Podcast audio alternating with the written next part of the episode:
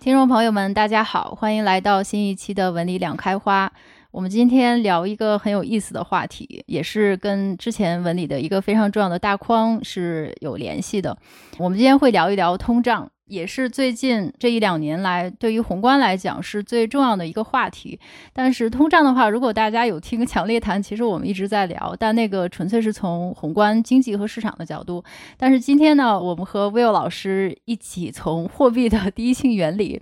的这个深度呢，再聊一下通胀这件事儿。其实它是非常有意思的，因为我们会发现有很多东西，或者是我们的理念呢，或者是很多现象，都已经是被通胀扭曲了的。所以我们今天会谈一谈。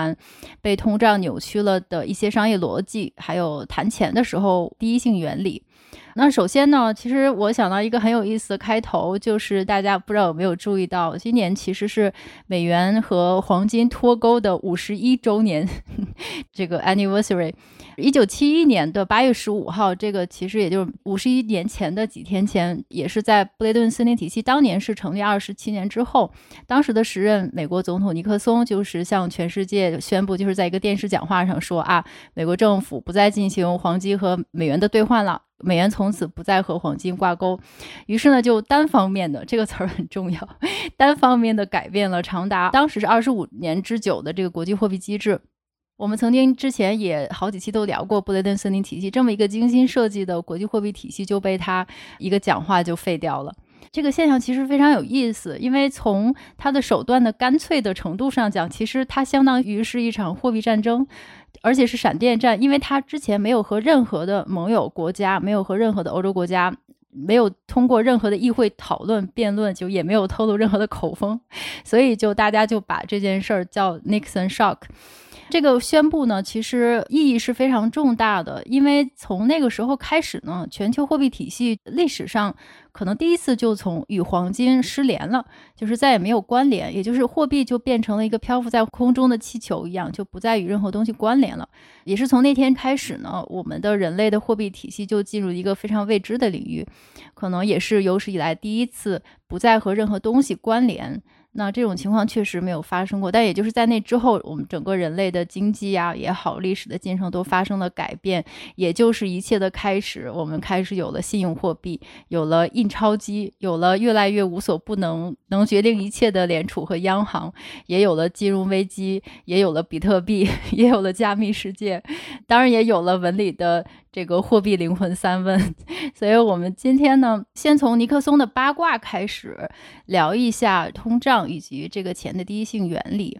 那首先，威尔老师对货币灵魂三问有一些补充，先请威尔老师补充一下，就是我们货币灵魂三问这个框和之后用它来解释现象的一些我们刚才讨论过的方法。对，其实是这样，不仅仅是货币灵魂三问了，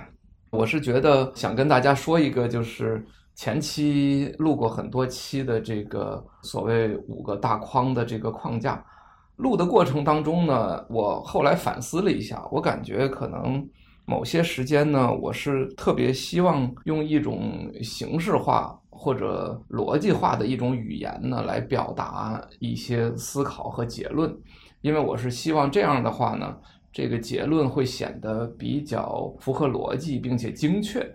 但是这种表达方式，我觉得确实对于大部分同学来讲，可能就会觉得有种叫做比较烧脑或者比较复杂的那种感觉，就不那么直观。这个模式呢，我觉得反正有好有坏吧。毕竟当初也是这样做下来了，所以呢，也肯定不能倒回去用通俗的话把那些内容彻底重新再说一遍。所以我倒是想呢，就是未来的这些期呢。可以从各种侧面来把前边的这些有些过于形式化的讨论或者阐述来做各种丰富和补充，就提供各种例子吧。我觉得其实这个过程好像从上两期已经开始了，前两期我们聊的很多内容基本上就是在不断的补充和丰富前面的这五个大框的一些素材或者一些侧面的知识或者背景。我觉得未来的几期重点可以从这个角度来去聊一聊这些话题。好的，好的，补充结束，那我们就开始进入正题的讨论。我们首先请 Will 老师来八卦一下尼克松。听说尼克松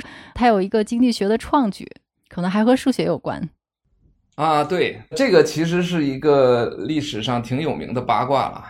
尼克松可以说是人类历史上第一位，也可能是唯一的一位用三阶导数的概念来描述这个货币和经济学状况的一位总统。这个是个很有意思的八卦。我印象里啊，因为原来我看到这个段子的时候呢，还是在一本数学书上看到的。那个数学书的意思呢，就是说，哎，大家不要以为数学跟我们日常生活没关系，不要以为说经济学的这个所用到的数学就是加减乘除那么简单，就是好像大家都知道，嗯，这个需求多了，物价就会上涨；需求少了，物价就会下跌，这么简单的一个数学，其实不是。他说，你看，尼克松就是曾经用三阶导数的概念来描述过经济和货币的状况。我印象里呢，尼克松的原话呢，大概是这样。他当时是在一九七二年总统竞选的时候嘛，因为大家总是会攻击他，因为你这个通货膨胀很严重嘛。你作为现任的总统，你出来竞选，肯定要对这个做解释。他的原话大概是说，未来一段时间内，通货膨胀率的增长速度将会下降。然后大家想一想，这句话说的非常的艺术，就他这整个这句话里没有任何一个重复的词。所有的词都是大家好理解的，但实际上它本质上描述了一件什么事儿呢？大家想，就是通货膨胀率，大家知道它其实是物价上涨的速度。嗯，换句话，用数学的角度来讲，通货膨胀率其实就是物价曲线的一阶导数的概念。通货膨胀率的增长速度，二阶导数，那其实就是物价曲线的二阶导数的概念。OK，那么在未来一段时间内将会下降。嗯，这其实又是用这个二阶导数对时间求了一个导数，所以其实尼克松的话翻译成纯数学语言的意思就是物价的三阶导数小于零，可以这么理解吗？对吧？所以实际上就是尼克松用一个政客的标准的话术讲了一个老百姓都能听懂的，然后听起来好像很高大上。哦，我放心了，有道理，对吧？但其实它背后隐含着就是一个物价的三阶导数小于零的这么一个数学逻辑。嗯，所以我觉得这个事儿特别有意思，就是说，确实是数学是在整个经济金融当中当然是无所不在了。嗯，但是这也投射出来说，实际上你看尼克松他用一个非常政治化的话术来掩盖了一个事实。嗯就是这个物价曲线已经多么陡峭了，嗯，你得用三阶导数才能把它降下来。对呀、啊，你要用一个三次方程描述的曲线，它是向上非常陡峭的嘛，嗯，因为一次方程它是一个四十五度角斜线嘛，你可以这么理解。嗯、从这个角度讲，也确实反映出就是布雷顿森林体系崩溃之后通货膨胀的这个状况啊。嗯，就说这么个八卦吧，挺有意思的。嗯，对，就是这句话听起来，嗯，我让通货膨胀的加速度降慢了。听起来好像很厉害，我觉得这个笑话是不是也在讽刺美帝人民的数学不好，好像很容易忽悠，因为当年他是赢得了总统选举的。啊，你说的很对啊，这就再补充一句，其实这个八卦出现在一本数学书上，是一个特别典型的场景。凡是关于数学的书呢，想在美国销售呢，那基本上就是难于登天，所以所有的作者都会在前言里边自嘲一下，说：“哎呀。”每多一个数学公式，大概读者就会减少百分之五十还是百分之九十嘛？这是个著名的梗。这本书也是这样。其实说白了就是讽刺美帝人民数学不好，然后自嘲一下。嗯，意思就是说，哎呀，你看你也不一定数学就没用嘛。你看尼克松总统当初还是靠这个还是有用的，赢得了选举。对，其实这个段子我也听说过，我还听说过一些衍生的版本，比如说。大家不要过度联想啊，比如说抑制房价上涨，抑制房价过快上涨，抑制房价有过快上涨的势头，抑制房价有过快上涨势头的趋势，好像这都四阶导数了。我觉得中国的语言文字也是非常神奇的。我觉得这个八卦非常有意思，其实它也和我们今天想讨论的这个就是通货膨胀的迷惑性。也是相关的。其实有的时候，像这些经济学的理念，因为背后有一些数学的原理，所以它有可能会迷惑我们对这个现实世界的一些认知。我突然间又想到一个段子，其实这个段子也是一个美国数学家写的，回头我找找贴到这个 show notes 里。其实他也提到了。但他这个角度不同，他是为了给自己学生上课，就是增加这个数学的趣味性。然后他讲这个拐点，就是 turning point，也是微积分的拐点的这个概念的时候，他自己写了一篇 blog，然后他就写这个拜登，就是零八年的时候，拜登竞选的时候，他也是用到了拐点。他大概的意思就是说，他是想证明美国的历史上经常有很多的 turning point。那个时候刚刚是次贷危机结束嘛，就是说美国地上有很多的拐点。你们还记得你们上这个微积分课上学到的拐点吗？就是说本来你就像开一辆车，你在笔直的向前开，但是只要你碰一下方向盘，你这个车将来的弧线就会不可避免的向另一个方向拐去，直到你达到这个 turning points。这个也是政客用一个数学原理来证明，就是美国历史现在我们正在经历拐点，大家要齐心协力向前走，等 等等等，就是。这个突然间想到的一个段子，我们其实下面想讨论的这个通胀呢，其实也是和我们虽然刚才八卦了半天尼克松，但是他的这件事儿呢，确实是因为他也做了很多事儿，水门事件、访问中国等等等等。但是这个美元与黄金脱钩这件事儿呢，确实是直到今天还影响着我们的经济和政治的格局。但这个呢，就涉及到通胀的问题了，因为他之所以做这个决定呢，确实是有背景的，也是不得已。这个决定的背景大概是美国七十年代是通胀曾经是最高的通胀的一个历史阶段，通胀是大幅上升，而且那个时候美元呢，由于超发严重，它已经是贬值得很厉害，然后贸易逆差也很严重，股市也不怎么样，所以说它的债还很多。而且像这个法国还趁火打劫 去套现黄金，所以说他面临的这个巨大的问题呢，确实是让他不得不做出的这个决定。他在讲话中也说到了，就是我们现在要重视的方向是，我们要设立一个更正确的汇率目标，然后创造更多的就业机会。我们要保护我们的美元，然后避免受到国际贸易对手的攻击，等等等等。他这个经济政策一出现之后呢，欧洲的。所有国家都已经 就像没头苍蝇一样，大家都不知道该怎么反应。所以说，当年这个外汇市场还停业了一个星期，但是重新开业之后，大家还是一头雾水，不知道该买还是该卖美元。这个例子呢，确实也牵涉到了那段历史。我们今天用这个货币的第一性原理来重新讨论这个高通胀这件事儿，就是我想问问这个 Will 老师，你对当年美国的这个通胀的背景的理解，以及你觉得它跟钱的关系是啥，以及它是怎么扭曲了我们的一些认知呢？OK OK，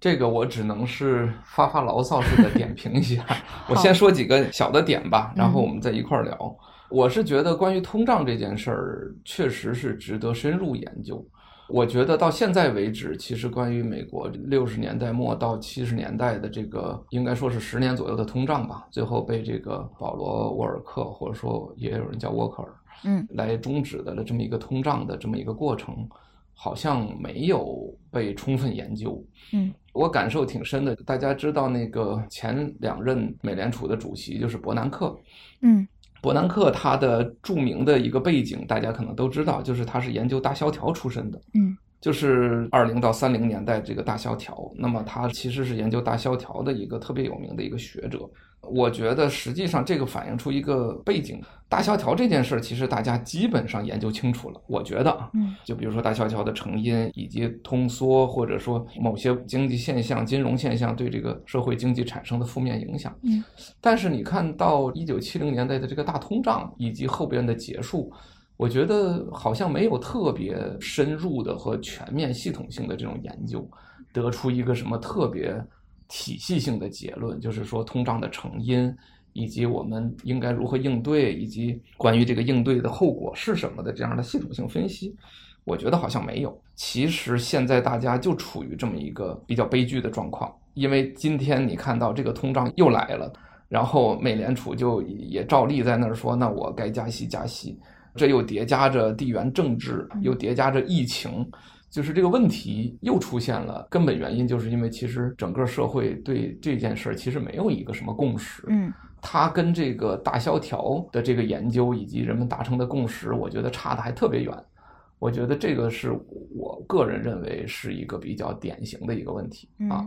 这是我的第一个感受，不知道你怎么看这个问题？完全同意。然后就说到布雷顿森林体系，我觉得这件事儿其实就是我们在货币灵魂三问当中解答过的。大家千万不要以为说布雷顿森林体系是一个所谓金本位的这个供给侧之矛来限定美元发行的这样一套机制，其实根本就不是，就是美元的发行一直是一个无毛的发行状况。他只是当初在建立布雷顿森林体系的时候做了一个承诺，说我的美元可以换成黄金。那所以你想，黄金的储量就那么多，然后美元在这儿无限超发，那当然有一天就换不下去了。所以实际上，布雷顿森林体系的崩溃就是个再普通不过的事情，无非就是赶在谁头上而已。就赶在尼克松头上，它就发生了。所以从这个角度来讲，就像刚才小胖老师说的，你看这位总统先生又能访问中国。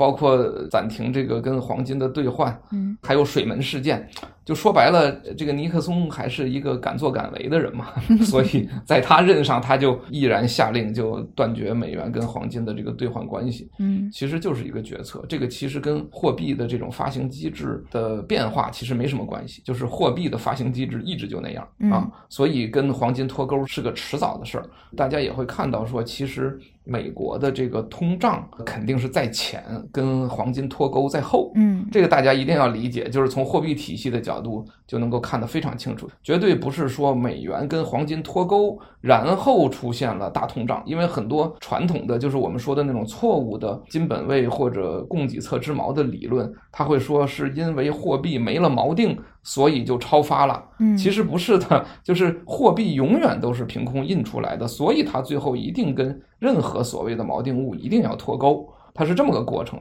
通胀其实就是货币超发的越来越多，它当然就加速这个脱钩而已。这件事儿是我想从货币体系的角度能够跟大家澄清的一个事实，就大家千万别把因果关系搞反了，嗯，一定是先通胀才脱钩的，不是先脱钩再通胀，是这么一个概念。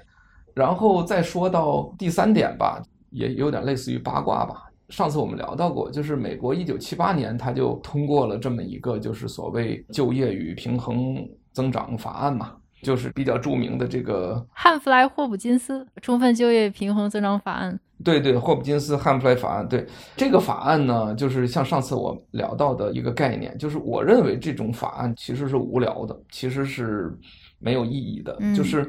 它特别典型的反映人的一种错误的认知，就是说我要去保障就业、保障增长、保障平衡发展，所以我要求央行去做什么什么事情。那从这个角度来讲，甚至也可以说奠定了央行的所谓这个目标体系，就是央行保证，比如说货币增长、保障平稳就业、保障经济发展。上次我们聊过，在良心论的时候，我们说过这个事儿。我认为这种事情是从货币体系的角度来讲是一种无聊的决策，而且是错误的认知。这种错误的认知一直持续到今天，它唯一的结果就是给美联储以巨大的影响整个全球经济和社会发展的这么一种权利。嗯，而这种权利稍有不慎，就会就简直就是血雨腥风。这个上次我们聊良心论的时候大大吐槽过。嗯。今天我们就不说了，但是我觉得这件事情其实是跟大通胀是直接相关的，对吧？因为你看到它是一九七八年通过的嘛，它实际上确立了就是美联储的一个目标体系。在我看来，从货币的角度来讲，这是一种不适当的目标体系。嗯，当然这个观点就有点偏澳派了。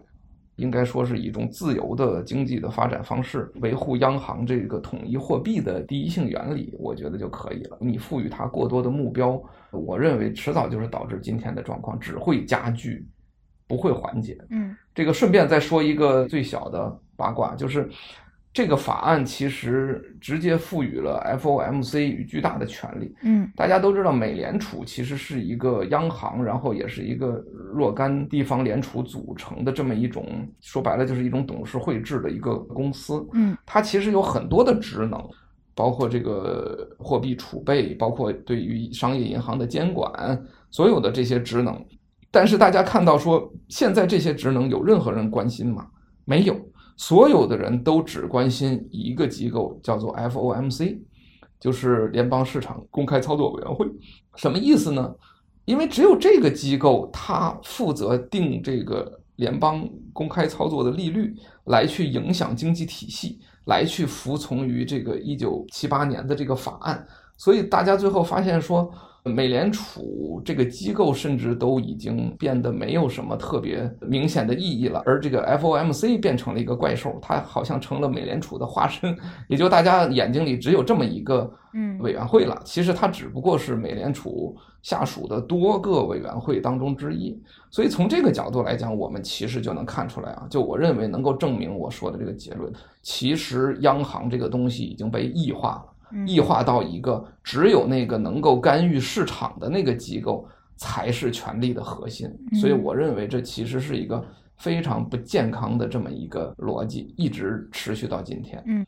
对对，是的，就是我补充一下刚才魏老师提到的那个美国七十年代这个通胀大环境，确实是迄今为止大家对当年的这个大通胀的起因都还是有各种各样的观点，有的人就说是石油危机。那因为石油危机的大宗商品价格猛涨，然后才加速了这个通胀。那有的就直接说是黄金脱钩，有的人呢还把这件事情和美国整个的婴儿潮之后的第二世代的崛起来联系起来，就是说，那七十年代其实大量的年轻人进入劳动力市场，然后呢，这些年轻人呢，他们其实没有太多对未来的财务的规划，但他们却有很多对当下物质的需求，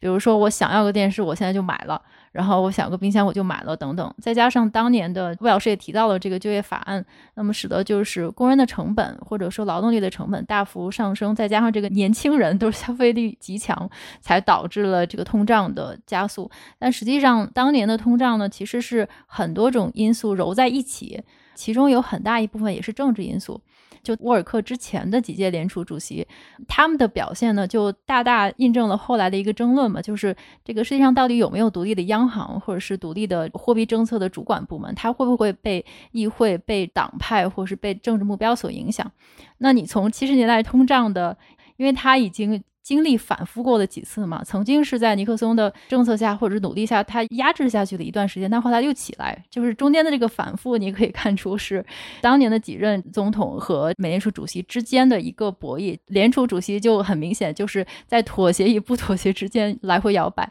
也就导致了当年这段时间确实是很混乱，最后导致了这个高通胀的结果的发生。这个确实也是，而且第三点就是魏老师提到这个 FOMC，我是非常非常有感触，因为毕竟是在市场上天天盯着市场的人，确实是 FOMC 的这个联储决议，尤其是在当下呢，就基本上是影响一切的首要因素。就是现在不管你是通胀，还是股市，还是其他的大宗商品市场，甚至是跟 ESG，都跟联储有关。似乎他的这个利率政策、利率决议，或者是他 FOMC 上说的每一句话，都会影响大家所有的这个后续的行动。魏老师刚才提到的那个和就业挂钩，当年是还为这个画了一条线嘛，就是菲利普斯曲线，就是通胀和就业的负相关，就拿着这条线作为你加息和减息的一个主要因素。所以导致这条线现在就平了，就完全没有任何的意义。但是大家还依然和联储的这个领导们还依然就着这个就业率作为你加息降息的一个重要因素，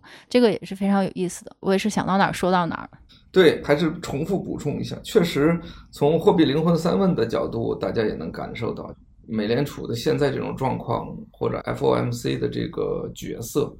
它就是个纯政治问题，对吧？嗯嗯、其实跟货币的经济原理和会计原理相去甚远，甚至是背道而驰。嗯，它就是个政治决策，所以这个怪圈形成了，还真的是很难打破。就现在，FOMC 几乎成了全世界唯一的关注的焦点，而实际上本来它不过是美联储作为整体央行的一个职能部门或者职能委员会而已。所以这件事情确实是政治力量在里面起的作用太大。对，是的，是的。那既然提到通胀呢，就是我们刚才讨论了上一次美国的高通胀的时期，七十年代。那现在呢，当然了，大家也都知道了，现在又是经历了一轮高通胀的时代。然后这次是一个全球范围内的高通胀。我们其实之前在群里讨论的时候，我记得是讨论什么问题呢？是估值吗？好像是这个创业公司的估值还是怎么样？就讨论到了这个通胀。当时魏老师也有一个很有意思的观点，就是说有很多商业逻辑是被通胀扭曲了的。如果我们在谈钱时不仔细考虑第一性原理的时候，我们会被很多通胀的现象去迷惑，而导致我们产生错误的商业逻辑或商业决定。这个魏老师能展开一下吗？这个观点？嗯，好的好的，我就是举几个例子呗，先举两个例子，两个例子都跟房地产有关系。嗯，第一个例子就是到二零零八年的次贷危机之前，大家都知道，就是这个包括大空头这个电影，大家都看了。我们在良心论里边有讲过，其实你给一个人做这个房地产的贷款的时候，你重点其实很简单，就考察这个人有没有还款能力嘛。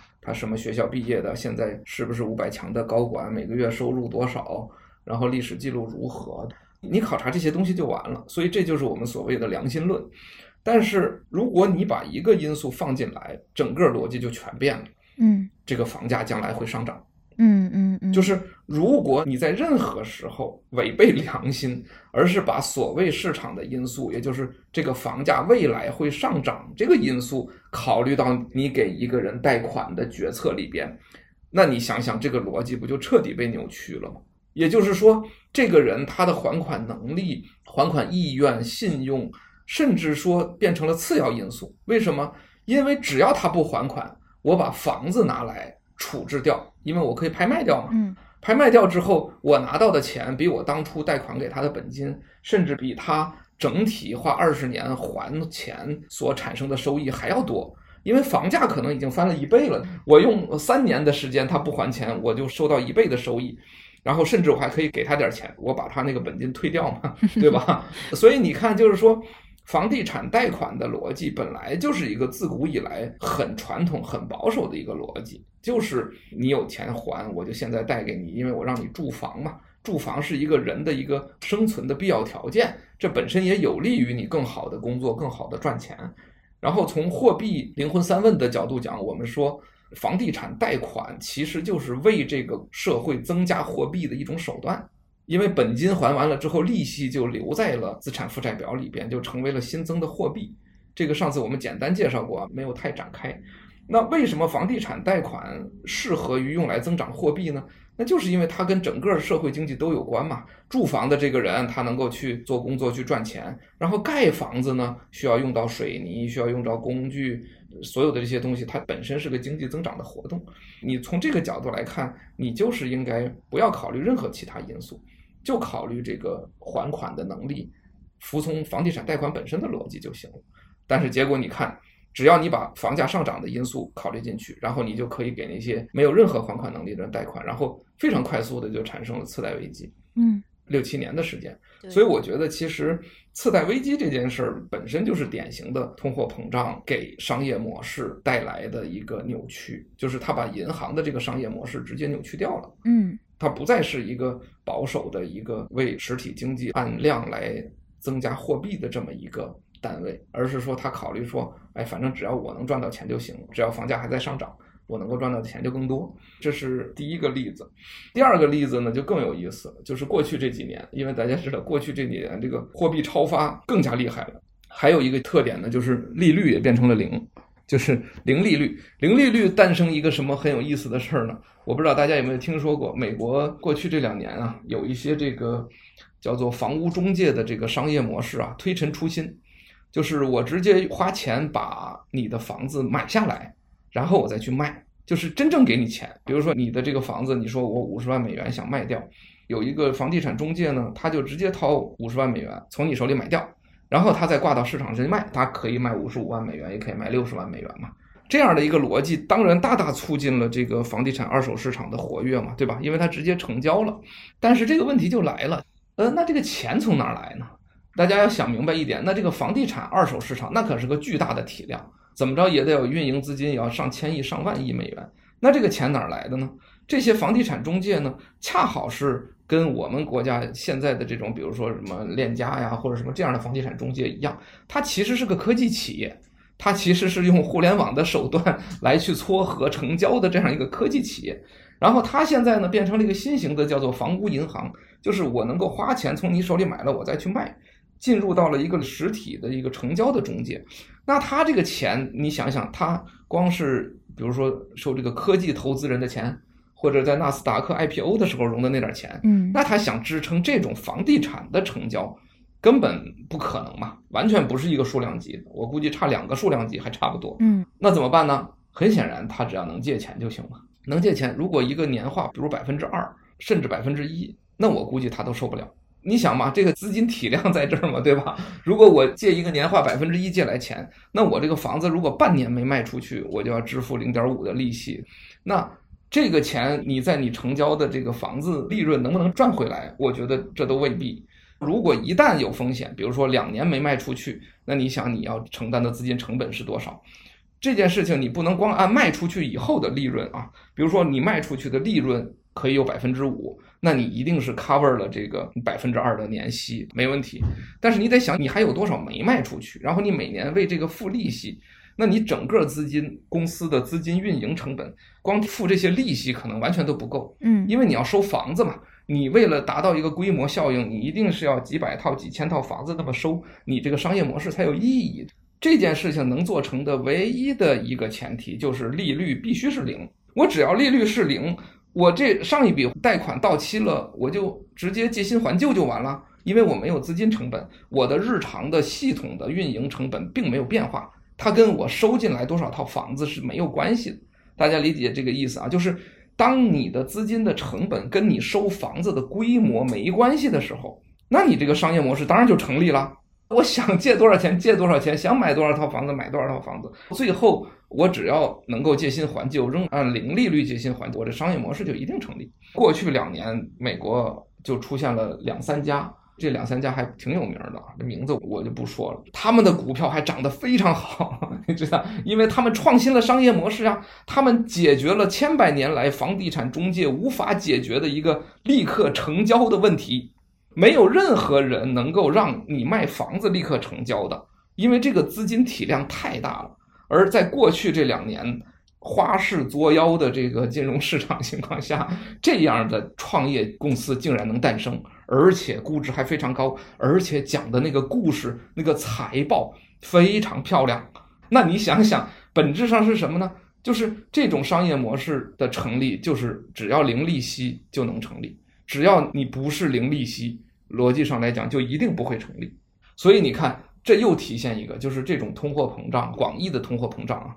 就是包括零利率，包括货币超发，包括物价上涨，就是多种通货膨胀，我们都称为广义通货膨胀。所以我们刚才举一个例子，第一是物价上涨，这是零八年次贷危机；第二是零利率，这是过去两年的美国的这个房地产中介作妖的这个状况。所以你就会发现说，在大的这种货币体系有异常的情况下。大量的商业模式其实根本是被扭曲了的，就是原本根本不可能存在的商业模式，纷纷都跳出来作妖了。大家还特别追捧，财报还特别好看，然后股价还狂上涨。这些公司毫无例外的在美联储一旦启动加息之后，股价立刻下跌百分之八十，整个财报也就马上就完蛋了。你知道，大概就是这样。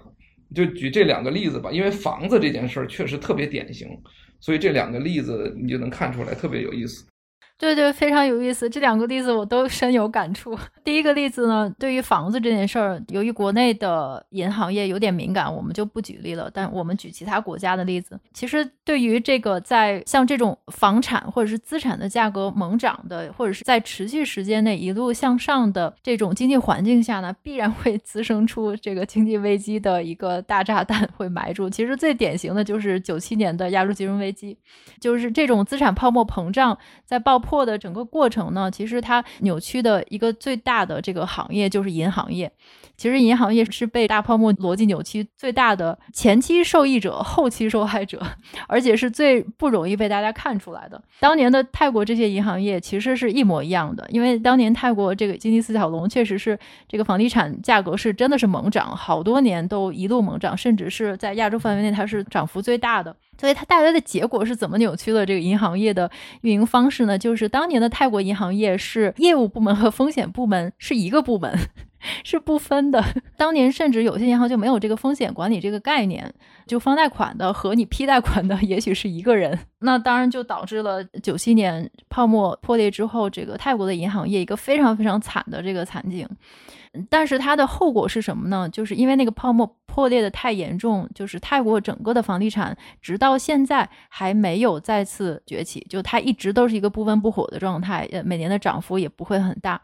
而且直接导致了整个泰国的银行业的商业逻辑就完全扭转过来，所以直到现在泰国的这个商业还我估计可能是全世界最保守的 银行业之一。他们的风险管理的体系和理念，可能大家不是很了解。他们的这个集中风险管理的体系、理念和工具是非常非常先进的，就是因为 当年被这个金融危机确实吓得不轻。那还有刚才魏老师提到的这个林律，就更加深有感触了。我觉得大家应该都有印象，就是在二零二零年，就是新冠危机刚刚爆发，全球范围内爆发的时候，就是那一段时间，大家都会每天在金融市场上看到各种各样奇怪的景象，就你简直没有办法用你的正常的思维来理解它。比如说，一个卖古早这个游戏 CD 光盘的这么一个企业。居然它的上涨幅度打倒了 Google，就是这个上涨幅度比 Google 还要大，而且呢引起了这个社区的巨大跟随。就我说的这家就是 GameStop，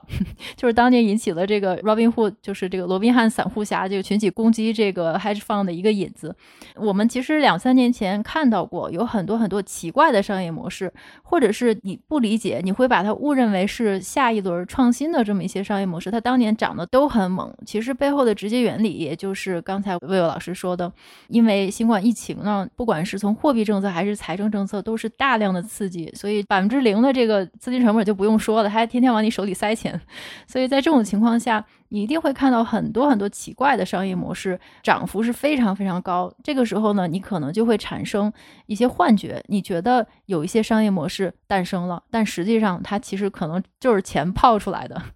大家只要看看这个跌得最惨的这几个，就直到现在还没有爬起来，充分的证明了刚才魏老师的这个观点，对，它是非常具有迷惑性的。魏老师还补充吗？我就总结一下，回到我们货币灵魂三问的这套体系内。正好我今天重复强调一下，其实商业银行的第一性原理是什么呢？大家慢慢会看到，嗯，商业银行其实就是一个负责为这个社会经济增长所创造出匹配的货币量的这么一个单位。就大家迟早会看到这样一个本质啊，其他的东西那都是商业银行作为一个经营主体，他们愿意做的事情，那其实都不重要。重要的就是商业银行其实就干这么一件事儿，它一旦背离了它这个本性，它一定就会出问题。就像刚才小潘老师说的，不管是九七年亚洲金融危机，还是零八年次贷危机，其实最倒霉的都是这些单位啊。央行的第一性原理呢，我们上次说过，其实应该是保持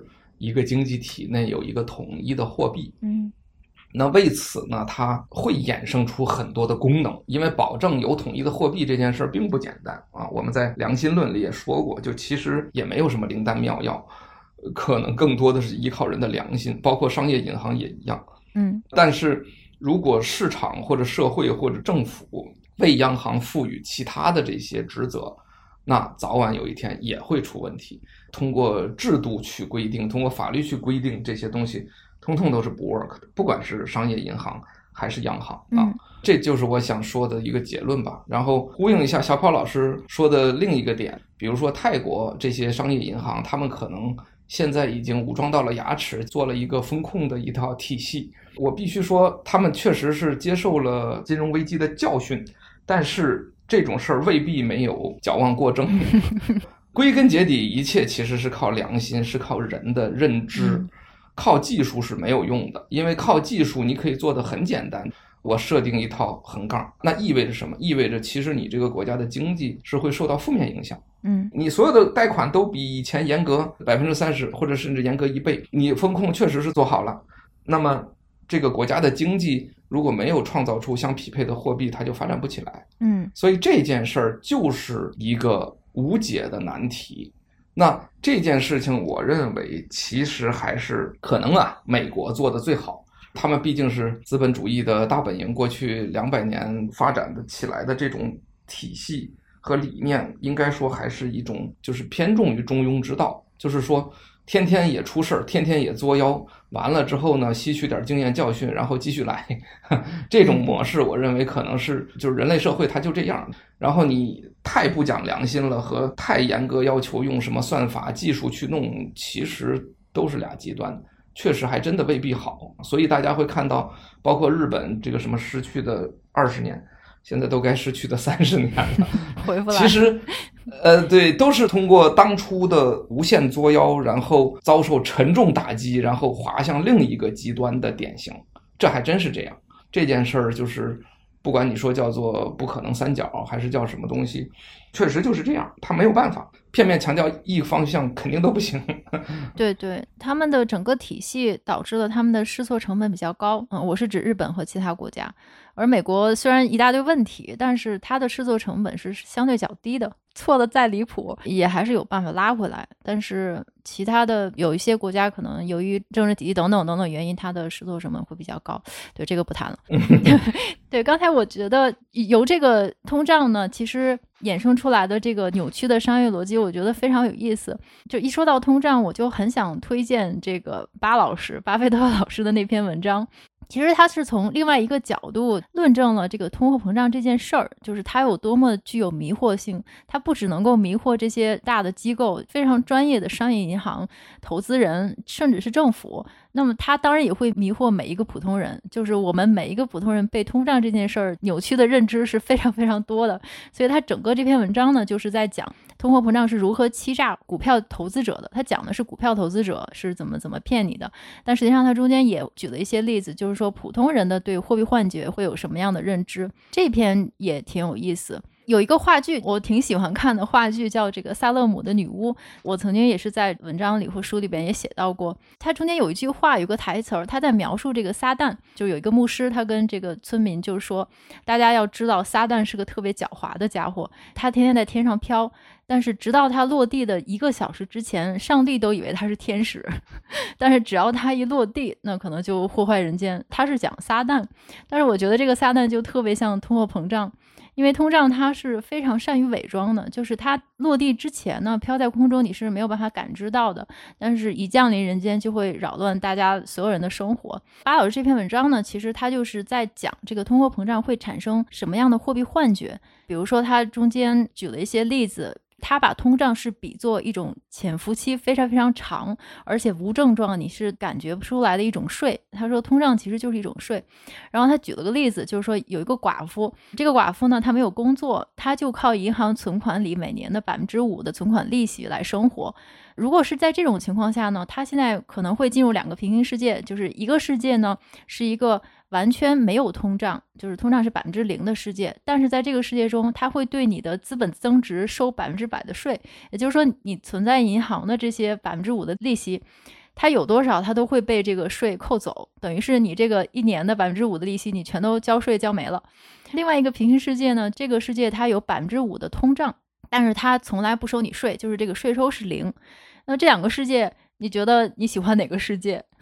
他就直接结论就是说，这两个世界的结果是一模一样的，就不管是有税还是没税，在这两个世界里，你每年。两个世界对你的财富每年都是直接扣减，你的财富每年都会缩水，因为你不产生任何的收入。但是在这两个世界中呢，你的反应是截然不同的。你肯定会对那个收百分之百的税暴怒，因为他把你所有的这个存款百分之五的利息就税都扣走了嘛，因为你就觉得是被剥夺走了，但是你却不会注意到那百分之五的通胀。因为这个每年百分之五的通胀，其实明明是把你的购买力就减少了百分之五，其实是和把你那百分之五的存款利息拿走是一模一样的，但是你就不会有任何的反应。他就说，这个通胀呢，其实是对普通人都有很大影响，而且你不会感觉到你的购买力在下降。还有一些，比如说财富幻觉。就是刚才这个魏老师举过的例子，就是房地产房产的价格大幅上升的时候，大家都会觉得没有问题，他会忽略到任何其他方面的损失。那比如说严重通胀了，你每天吃一碗面从三十块涨到了四十块。但是同时，你的这个房产、股票、这个车房啊，价格都在同时上涨，而且涨得更快。那你这个时候就一定会觉得你更富有了，你完全不会对这个每天吃个面条涨十块钱这么离谱的这一个物价上涨而有任何的感觉，你是感觉不到你的购买力更弱的。他就说，我们其实是习惯对绝对的数字来做出反应，而不是相对的比较，而对这些涨幅他是没有感觉的。那这里我就要夸一下我妈。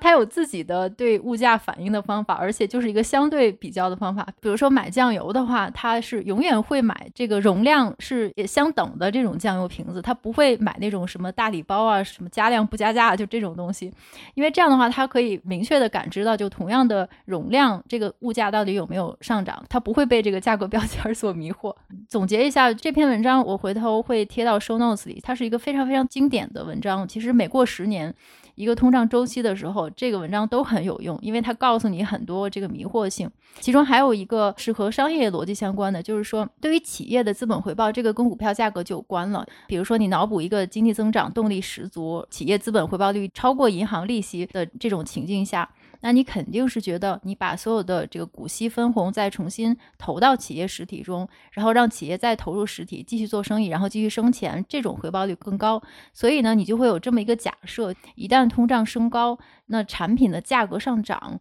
那企业的名义的收益的就一定会增加，然后它的股息就会增加，然后它的股票就会涨。你一定会有这么一个逻辑。然后他就说这个逻辑是错的，因为你这里边有很多的货币幻觉，比如说企业的利润上升。但是上升的一大部分已经被通胀严重稀释了，但是你是没有感觉的。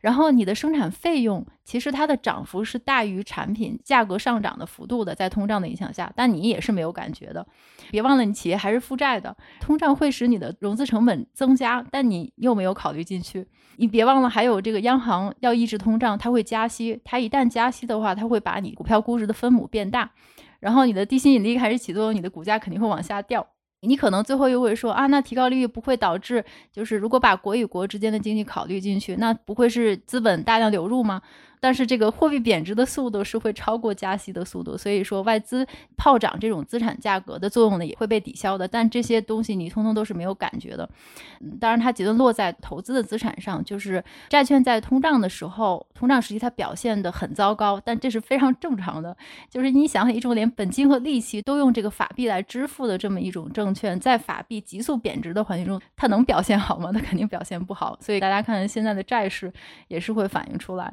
另外一个就是说，股票大家觉得股票可能是对通胀的对冲，但是这个是错误的，因为股票在通胀环境下，它是会和债券的表现是一样难看的，因为你股市的资本回报率不会随通胀而上涨啊，而是会停滞，因为你的资本回报率是跟你的企业实体的生产是相关的，等等等等。这篇文章是非常非常经典，这个很有意思的，所以就举几个例子，就是说，其实普通人也是会被通胀祸害不清的，只是我们可能不太会感觉到。嗯，这个例子确实很好，我可以先理工科视角八卦一下啊，然后再说一下第三个商业模式的例子。哦，还有一个呢？对对，因为前两个都是讲的房地产，大家总会还是容易产生幻觉，说，哎，那我跟房地产无关，是不是我就不会受这个影响，对吧？嗯，嗯。所以我可以还举一个例子，但是先说一下巴老的这篇文章，我觉得巴老的这篇文章啊，确实是反映出来这个智慧。因为他的这个例子呢，就是你刚才说的两个平行世界，一个是收增值税，一个是通货膨胀，这就像极了爱因斯坦提出的广义相对论当中的等效原理 啊。大家听这个词儿也能明白，等效原理什么意思呢？爱因斯坦构思广义相对论的时候呢，他有一天终于想明白了，一个有着引力的环境，比如说我们现在的地球引力加速度是九点八米每秒嘛，向下嘛，有这个引力的环境和一个没有引力，但是有一个向上的加速度的这么一个环境，也就是说，你坐在一个以九点八米每秒向上加速的这么一个电梯当中，这两件事情是一样的，就是向下的引力和向上的。加速度是等效的，嗯，这就跟你刚才说的，嗯，非常精彩的对比是一样的。收资产增值税和通货膨胀是一模一样的。嗯，那这个东西就被称为什么呢？就是爱因斯坦被称为就是所谓广义相对论。广义相对论这个词儿啊，中文翻译过来其实还有点没有太 get 到那个点。嗯，英文的原词实际上是叫 General Theory of Relativity，嗯，就是一种关于相对性的一般理论。嗯，其实巴老的这个例子也是广义相对论。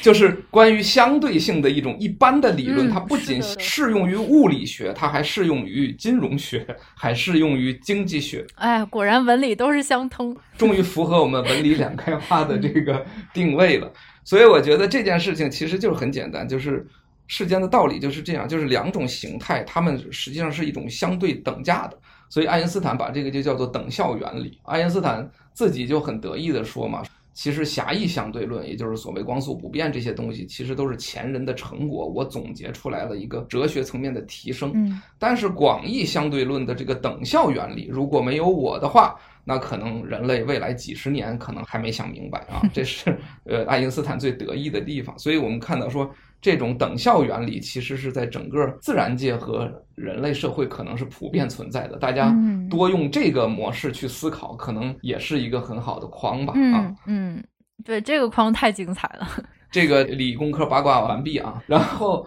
就回应到你刚才说的那个，因为你刚才解释了很多，比如说在生产过程当中，比如说这个价格的上涨，你产品的销售的利润会增加，但是成本也增加了，呃，等等等等，这样一些非常标准的经济学的模式。我觉得确实是已经把从经济学的角度把这个通胀的这种幻象已经解释得很清楚了。然后我们从另外一个角度，我来给第三个例子。就大家知道，在互联网创业，包括 crypto 领域的创业，大家最喜欢的商业模式，或者提出来说互联网的作用最大的是什么？我想大家可能都知道。就是所谓的网络效应，嗯，互联网平台的商业模式，它最大的增值点是在于网络效应。为什么呢？因为网络效应相当于是一种关系的效应，就是网络的两个节点之间产生关系，而它的底层逻辑是说，这种关系的总量相当于节点数量的平方，就是二分之 n 乘 n 减一这么一个结构。互联网的商业模式，或者这种科技创新的这种所谓商业模式创新。它的最大理论基础其实就在这儿。我有一套模式能够让人的这种总量产生平方级的效果，而我的收入或者我的收益、我的增值是与这个平方成正比的。所以这就是它最牛的商业模式。过去这二十年来，就是互联网发展的二十年，基本上就是这个网络效应的模式实践的二十年嘛。大家可以这么认为。好了，但是。这件事情难道不会是通货膨胀的幻象吗？我说的这可能有点危言耸听，让大家一下都生气了啊！你竟然整个把互联网都否定了，网络效应也都否定了。好了，这不是回到我们开头的那个八卦了吗？嗯，请别忘记尼克松同志告诉我们的是，通货膨胀是一个三阶导数呀，是一个三次方程，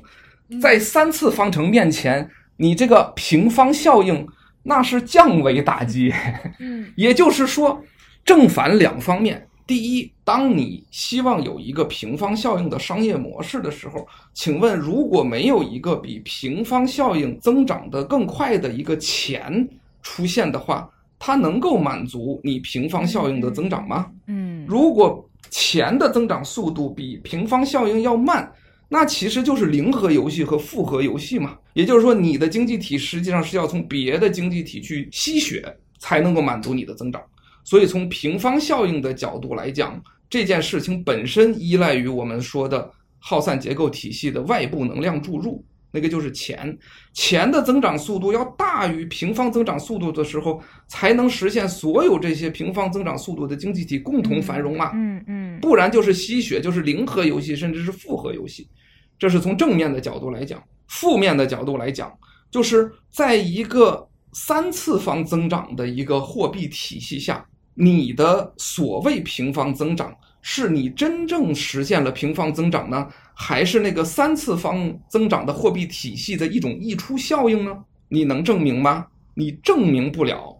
只有在退潮的时候才能看见谁在裸泳。嗯，也就是说，当货币增长速度降到三次方以下，降到二次方以下的时候，也就是它无法。匹配你的平方级增长速度的时候，大家才能看得出来谁是那个真正的有平方增长速度能力的那个经济体。嗯嗯，其他的经济体都会被吸血，都会崩盘。嗯，这就回到我们今天想要说的：当你想谈钱，当你想谈增长，当你想谈价值的时候，你以为你的那个平方级增长速度的理论是支撑这件事情的核心。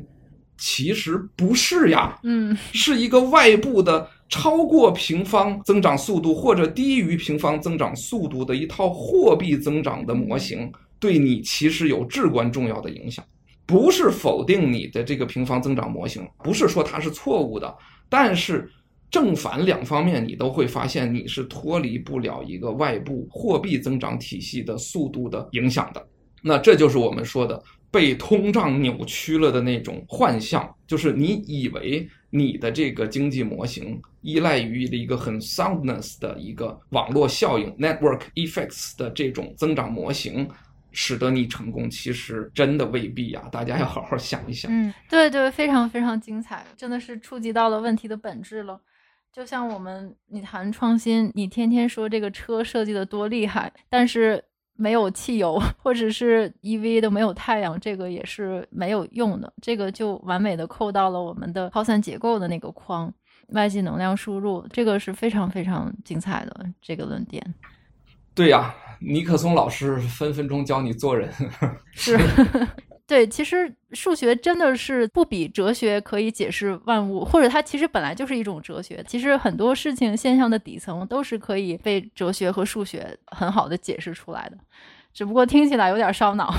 有点反直觉，有的时候。对，数学其实是一种鲜艳的理论，它其实是跟哲学或者说超现实的理论是在一个 level 上的。确实，它不是经验的理论，也就是说，从思维的角度来讲，其实是比物理学或者生物学。可能更高一个层次。嗯嗯，有空我们 G E B G E B 啊，再聊。对，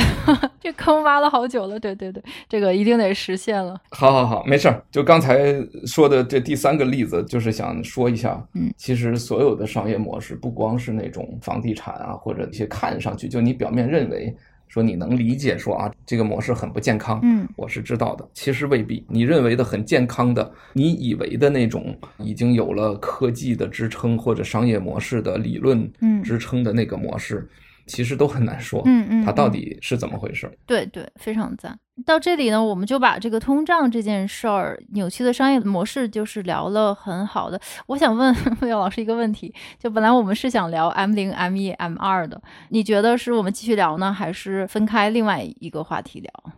或者你觉得跟前面的话题是紧密相关的？确实关系不是太大，要不我觉得我们就换一个话题吧。正好你这么一提。等于又把坑挖好了，是 啊是啊，对对对，这一期就会比较完整。嗯，正好刚才又做了总结，我觉得确实挺好。对对，还是要吸取大家的意见，就是有的时候可能是太长了。说个题外话，其实我是一直很喜欢听超长播客的，我是那种超长播客粉。就比如说像那个 Lex Freeman，就是一个著名的这个 YouTuber 也好，这个 Podcast 也好，他每期基本上都是三小时起。就是两三个小时，但是他的那种讨论，你真的是沉浸式的讨论，甚至是把这个量子物理学就等等这些东西，他都能给你一个很完整的概念。我是很喜欢超长播客的，但是考虑到我们大部分听众可能大家确实是比较忙，然后又 multitask，可能没有办法这个承受的太多我们超长播客。那干脆今天就留个底，挖个坑好了，我们就把这个一个非常精彩的坑，就是从货币灵魂三问角度看 M 零、M 一、M 二以及。其他一些货币指标呢，我们会请魏友老师来解惑，因为确实很多人对这个概念其实是似是而非的理解的，所以我们需要请魏友老师对他做一个正本清源的深入的剖析。魏老师觉得呢？好的，好的，正好咱们的播客也介乎于超长播客和短播客之间了。不光讨论了通货膨胀，而且也引入了相对论，以后还可以量子力学继续，都可以，都可以。对，确实没想到这通胀居然把这个相对论给聊出来了。确实前面因为聊的过程中，确实分别想到了很多有意思的事情，就散开了。嗯，但是这种讨论方式我觉得也挺好，发散式的思维，紧扣文理的大旗。那今天就这样。好的，今天就给大家一个干脆利落的一个小时播客，谢谢大家，谢谢魏老师。好，谢谢小胖老师。好，再见。好的，那我们下次再见。好，拜拜。